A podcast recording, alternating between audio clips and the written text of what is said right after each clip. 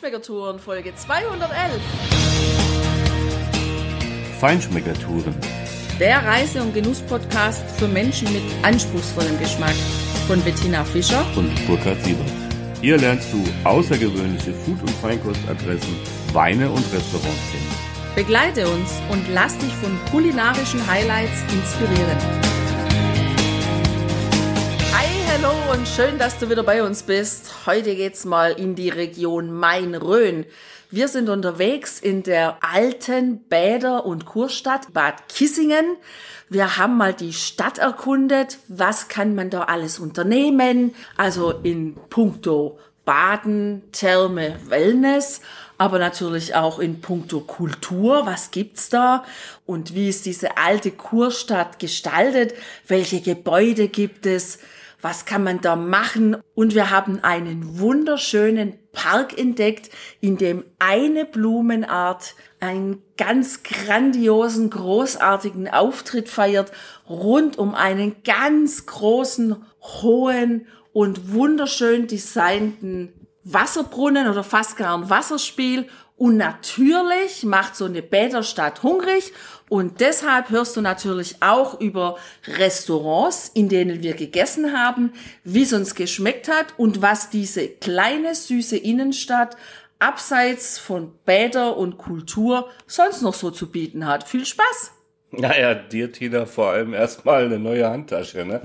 Das haben wir beim Shoppen an dem Samstagmorgen natürlich genossen und ja, für mich sind auch zwei Paar Schuhe rausgesprungen. Das kann man schon mal an der Stelle verraten. Also ich möchte aber da gleich noch mal was einhaken. Also du bist auch gut weggekommen, ja, um nur das gleich mal zu sagen, weil diese süße kleine Innenstadt, die hat lauter süße kleine Lädchen. Da kann man so herrlich shoppen. Ja, aber so viel Zeit hatten wir ja wieder nicht, ne? Weil so ein Wochenende ist ja kurz und da willst du ja schon was erleben. Und naja, wir haben also Bad Kissingen das erste Mal gesehen. Was ist erstmal, wenn du daran denkst, vielleicht nicht so unbedingt so ein Riesending. Natürlich ist das sehr bekannt. Aber wenn du da reinkommst, ist es jetzt auch nicht so riesengroß. Das täuscht aber, denn tatsächlich hat Bad Kissingen den ältesten Kurgarten und das größte Ensemble historischer Kurbauten Europas, also nicht nur Deutschlands oder nicht nur hier aus dem Frankenland, da wo das ja liegt. Eben zwischen Würzburg und Fulda im Tal der Fränkischen Saale, das ist das fränkische Saalestück wird's auch dort genannt, am südlichen Rand der Rhön eben, sondern es hat tatsächlich auch weitere Superlative, nämlich den ältesten Gradierstandort Europas. Also hier war nicht nur die Salzgewinnung früher, sondern natürlich auch der therapeutische Einsatz von Salz hat eine lange Tradition. Und dieses Bad ist quasi im 18. Jahrhundert als Konkurrenz zu den ganz großen Bädern Karlsbad oder Baden-Baden, auch Vichy ausgebaut worden und zwar in diesem ja, Belle Epoque und im Gründerzeitstil dann später natürlich. Also ja, und heute ist es natürlich so, dass diese ganz traditionsreichen europäischen Kurstädte, zu denen eben Bad Kissingen als eine der ältesten hier auch gehört, einfach die Great Spas of Europe sein wollen und natürlich auch ins UNESCO Weltkulturerbe aufgenommen werden wollen. Ich bin mal gespannt, ob sie es schaffen. Ja, und was ich mir so gar nicht vorstellen konnte, war tatsächlich, dass in dieser Stadt an den Berghängen rund um die Stadt früher Weinbau betrieben wurde. Also das fand ich total spannend, weil das sieht man dieser Stadt und vor allem auch dieser umliegenden Landschaft so gar nicht an, weil die ist sehr bewaldet, die Landschaft. Also wandern kann man da und, und spazieren gehen und so die satten grünen Wiesen und Wälder genießen, das kann man da auf jeden Fall. Ja, aber die Saale, Tina, ist natürlich sogar noch weiter nördlich, nämlich Saale Unstrut, ja tatsächlich immer noch ein Weinbaugebiet. Du kannst natürlich von hier aus, das ist quasi am Nordrand des fränkischen Weinlands, tatsächlich auch in diesem Bereich einfach von Bad Kissingen aus kleine Ausflüge machen und natürlich spielt Wein dort auch eine Rolle. Aber nochmal zurück zu diesem Kurviertel. Das ist natürlich das wirklich Spannende und das wirklich Prägende an dieser Stadt, das historische Kurviertel, das besteht wirklich aus vier großen Komplexen, eben alles Belle Epoque, Gründerzeit, Stil, also sehr schön gebaut, ist auch super gepflegt, Tina, muss ich ehrlich sagen, also es hat mir richtig gut gefallen. Das sieht eigentlich relativ neu aus, ja, aber halt in diesem alten Stil. Ich mag das ja, mir gefällt das schon, weil es hat einfach so einen gewissen Charme. Das ist nicht nur quadratisch praktisch gut, sondern es hat so einen gewissen Charme einfach und man muss ehrlich sagen, als wir uns damit ein bisschen befasst haben, dass äh, diese ja, diese ganzen Komplexe da, die sind ja miteinander verbunden. Und es war eben die Devise der Baumeister, dieses Kurviertel gerade für schlechtes Wetter zu planen, nicht für schönes Wetter, weil da geht's sowieso, aber für schlechtes Wetter, nämlich mit diesen ganzen Arkaden und Wandelgängen und das ist alles miteinander verbunden.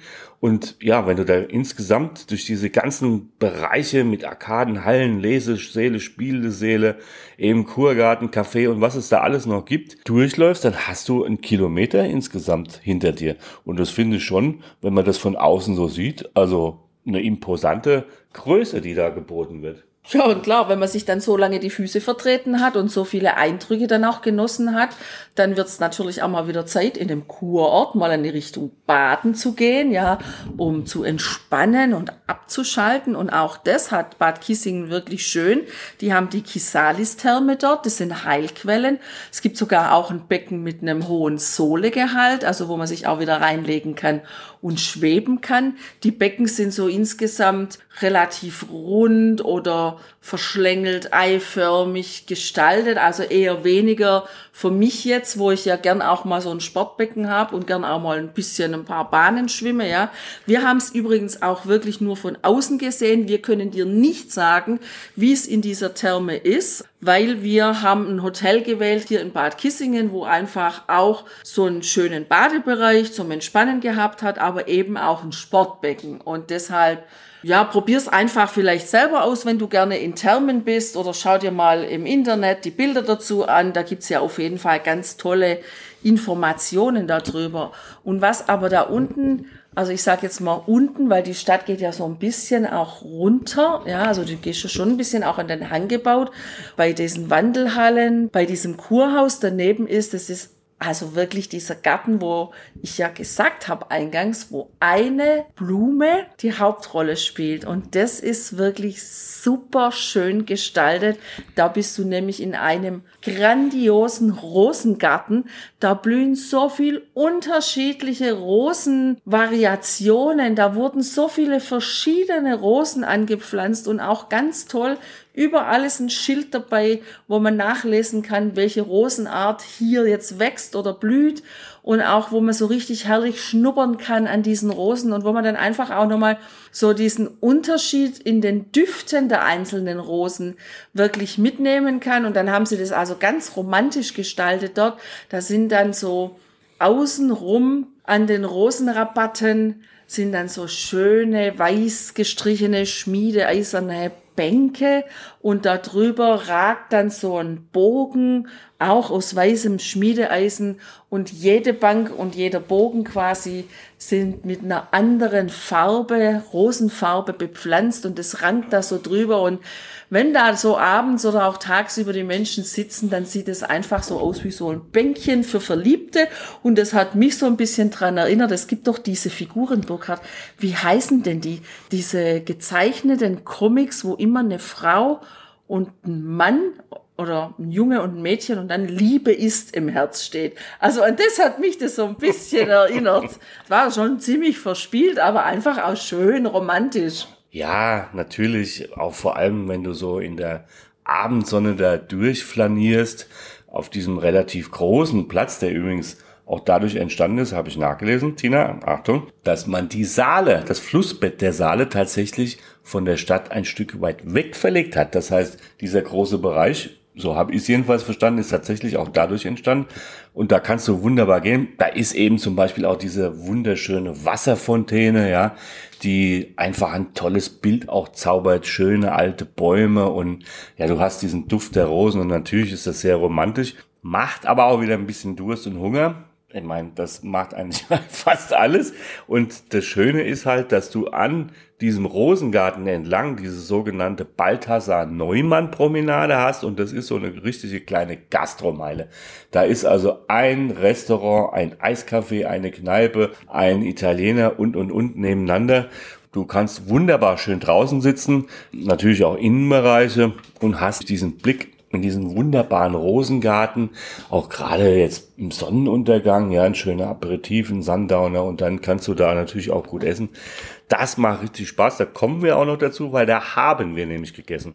Um die Ecke ist auch eine Spielbank, also wenn du Geld loswerden willst, kannst du das auch tun. Man kann auch gewinnen. Man kann auch gewinnen.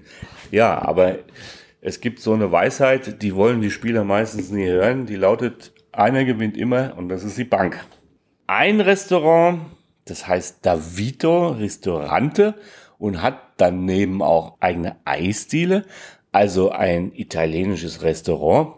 Normalerweise würdest du wahrscheinlich vermuten, in so einem Kurort, an so einem exponierten schönen Ort, da wird das dann vielleicht doch eher eine Touri- oder Kurgastfalle sein, aber Dieter, das war's überhaupt nicht.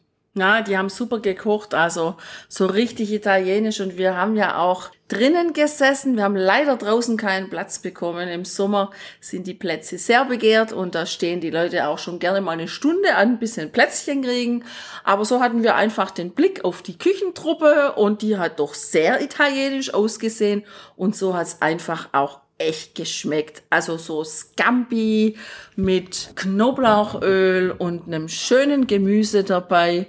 Oder eben auch das Fleisch, was du ja hattest. Du hattest ja ein Rinderfilet mit der Pfeffersoße, das war einfach richtig so wie in Italien. Und das übrigens einfach auch als Tipp für dich. Ich weiß nicht, ob du auch schon mal beim Italiener gerne mal Fisch oder Fleisch isst, auch hier in Deutschland, aber natürlich auch in Italien. Das wird häufig so ein bisschen vergessen, hören wir immer wieder in Gesprächen.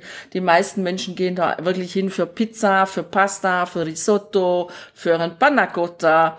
Aber was die Italiener wirklich auch extrem gut können, ist einfach dieses Fleisch vom Grill und natürlich Fisch, da sind die super.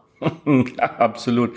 Ja, auch diese Gemüsebeilage. Das war ganz klassisch italienisch, so wie du es kennst, ja. Also mehrere Gemüsesorten und eben sehr, ich sag mal, Natur zubereitet.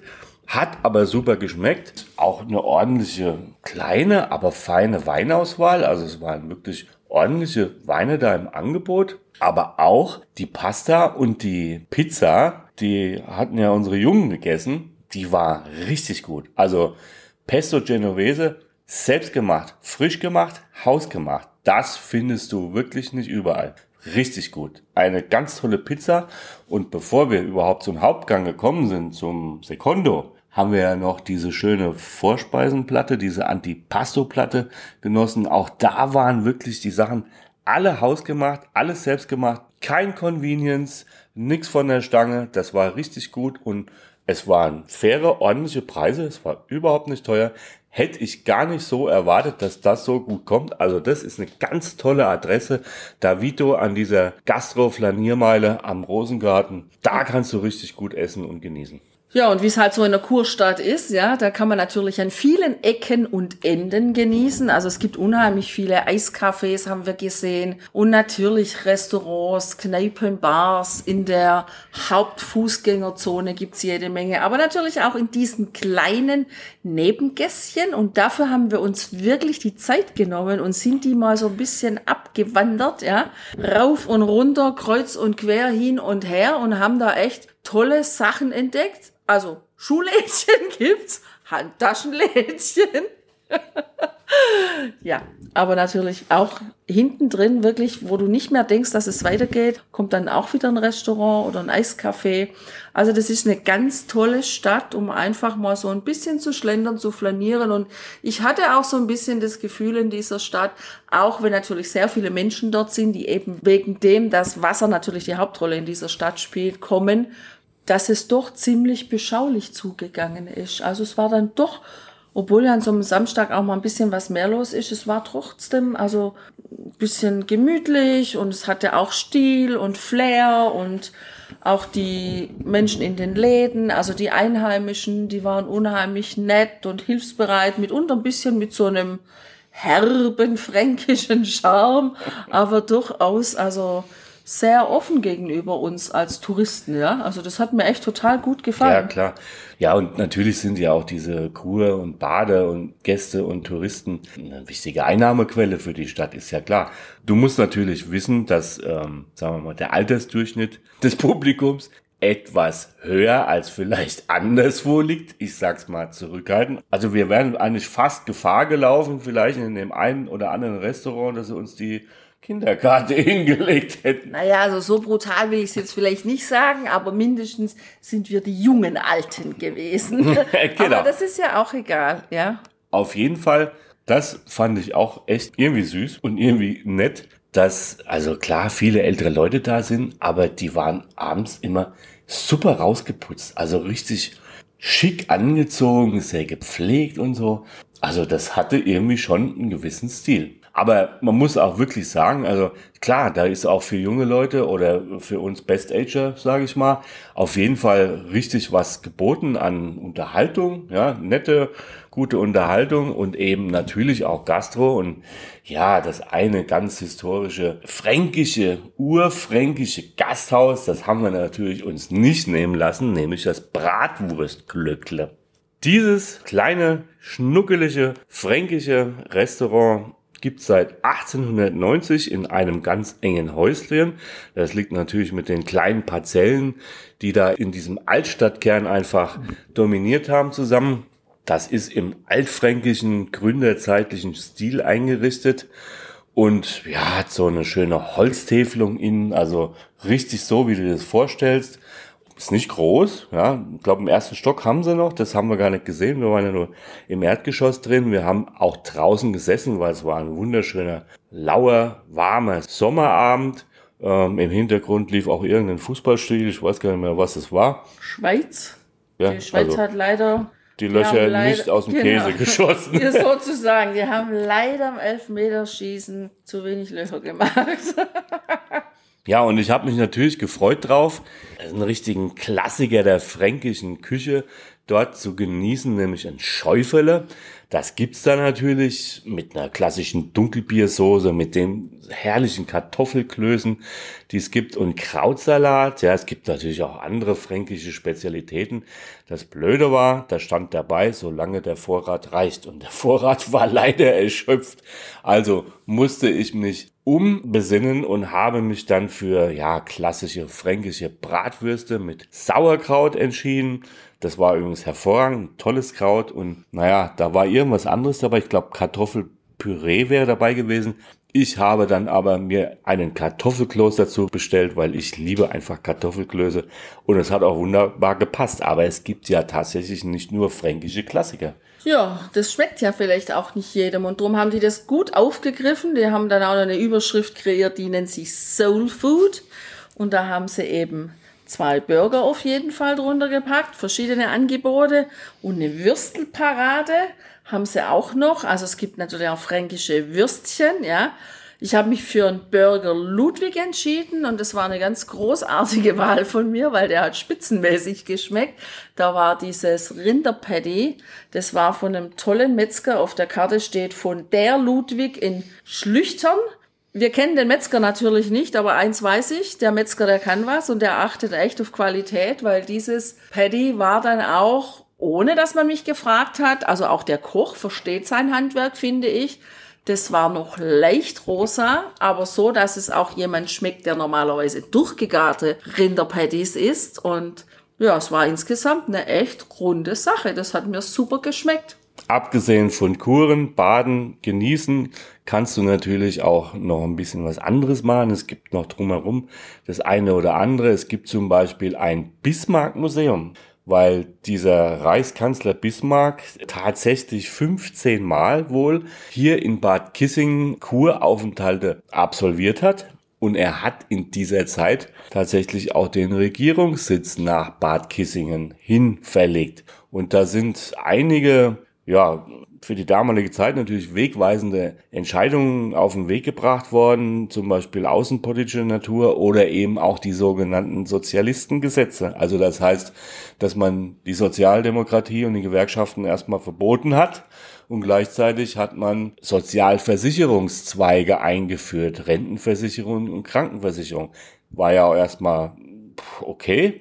Natürlich war das so gestaltet, ähm, dass zum Beispiel die Rentenversicherung gerade mal vielleicht von zehn Prozent der Arbeiter überhaupt in Anspruch genommen werden konnte. Und es war keine große Rente, aber es konnten eben 90 Prozent überhaupt nicht erreichen, weil die waren schon längst gestorben die haben es gar nicht bis in den ins Rentenalter geschafft. Und natürlich ging es darum, die demokratischen und die, die emanzipatorischen Bewegungen einfach auszuhebeln. Das hat er von da gemacht. Jo, man kann natürlich diese Wohnung, wo der da gewohnt hat, sich angucken und eben viele andere Dinge auch. Ich meine, wir haben uns das jetzt nicht angeschaut. Ich muss jetzt nicht den Nachttopf besichtigen, in den Bismarck reingemacht hat, ja, oder seine Waage, weil das war ja wohl schon ein eher fetter Typ.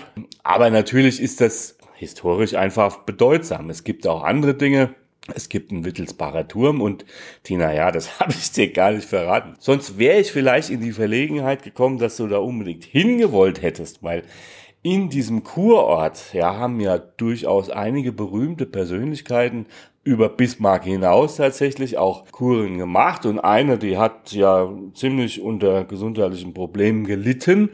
Die war ja auch in Meran oft zur Kur und oh das ja, ist sie. Das ist sie. Genau, es gibt ein Sissi-Denkmal, aber das habe ich gedacht, spare ich mir einfach auf, wenn wir den Podcast sprechen, dann, naja, erfährst du es halt jetzt.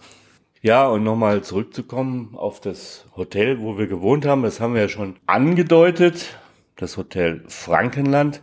Ja, also es ist halt so ein typisches Hotel, wie du viele hast in solchen Kurorten es hat halt den Charme, zumindest jetzt erstmal von außen äh, und teilweise auch innen, den Charme einer 70er Jahre Reha-Anstalt. Ich sag's mal vorsichtig und weniger das Flair und Ambiente eines Vier-Sterne-Hauses. Also zu den vier Sternen hat mir deutlich einiges gefehlt, das muss ich deutlich sagen. Also da gab es keine Seife am Waschbecken, da gab es uralte Teppichböden, das war 90er-Style und einiges andere mehr, was einfach nicht dem Standard entspricht. Die Minibar war leer, es gab keine Klimaanlage, weiß der Geier, was alles noch dabei war. Gut, für das Gebäude an sich, Tina, können sie nichts, das ist halt so. Das hat halt diesen Charme zum Glück waren ja die Züge auch renoviert, aber da stand ja drauf, Baujahr 1972. Ganz bezeichnend war so der Hinweis, wo geht's denn jetzt hier zu den Pools? Da stand nicht, Achtung, äh, Erlebnispool oder Sportbecken hier, sondern da stand Badeabteilung. Und so hat es auch für mich angefühlt. Ich meine, die Leute waren sehr nett, das war okay. Innen wurde auch einiges, ja, so ein bisschen Azure gebracht, aber es ist halt schon ein ja, Hotel, wie du es eigentlich in solchen Kurorten erwartest. Das finde ich gar nicht, dass man das in solchen Kurorten erwartet. Also wir waren auch schon in Kurorten, da haben wir tolle Vier-Sterne-Hotels gesehen und erlebt. Also du musst eins wissen, wenn du da wohnen möchtest, um das einfach mal abschließend zu sagen, wenn du Vier-Sterne-Hotels aus, sagen wir mal, im Süden dieser Republik von Bayern und Baden-Württemberg, aber natürlich auch vor allem von Südtirol, wo wir ja jetzt auch erst waren, gewohnt sind, dann schneidet dieses Haus wahrscheinlich bei mir jetzt mal mit zwei Sternen ab. Aber ist egal. Also es war sauber, es war ordentlich, man kann übernachten, man kann wohnen. Aber ganz klar, eine Empfehlung von uns gibt's für dieses Haus mal nicht. Apropos Südtirol. Nächste Woche hörst du eine Zusammenfassung von uns zur Eröffnung unserer neuen Südtirol-Reihe. Tina, du hast ja gerade erwähnt, da haben wir wirklich vier Sterne in echt gesehen und vieles andere mehr. Sei gespannt, hör da rein, was dich erwartet, weil das wird die nächsten Monate auch vieles dir an Genussempfehlungen mitbringen. Bis dahin, viel Spaß beim Genießen, mach's gut, ciao, ciao, bis demnächst. Ciao. Hier endet dein Genusserlebnis noch lange nicht. Komm rüber auf unsere Homepage feinschmeckertouren.de und schau dir die Bilder zu unserer Show an.